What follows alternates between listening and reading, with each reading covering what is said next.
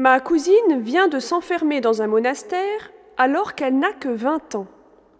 Je crois que c'est un beau gâchis.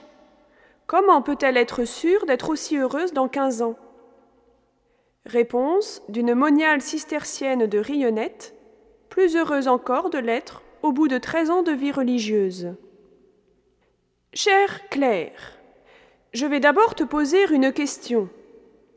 Si ta cousine épousait un beau, ou pas beau mais charmant, jeune homme, lui demanderais-tu d'être sûr de son bonheur dans quinze ou quarante ans?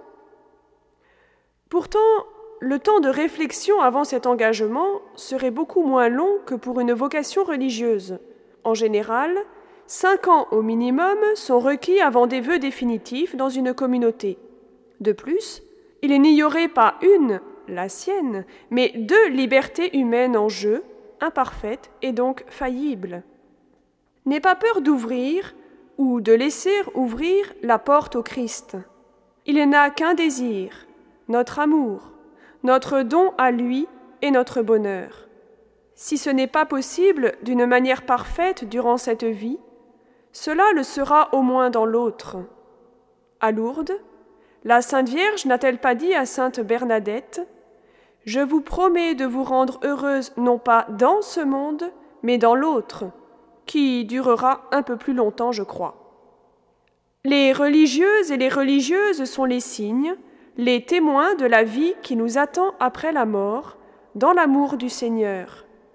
En somme, ils sont les rappels de l'essentiel. Et c'est le Seigneur qui donne à nos vies d'être fécondes, parfois de façon visible, à travers une famille, un travail accompli ou une bonne œuvre réalisée, mais parfois de façon invisible. Il s'agit de la fécondité spirituelle du don de soi qui est tout aussi concrète, même si elle n'est complètement connue que de Dieu.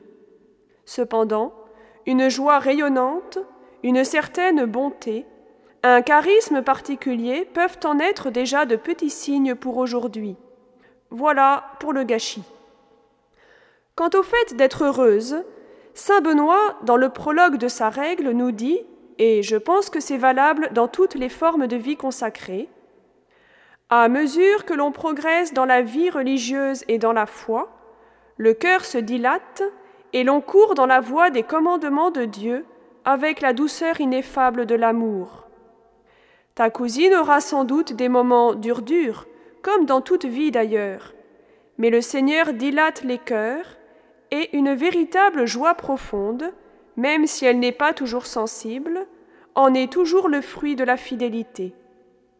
Et je suis sûre que ton soutien fraternel, ta prière et ton ouverture à ce qu'elle vit lui seraient précieux.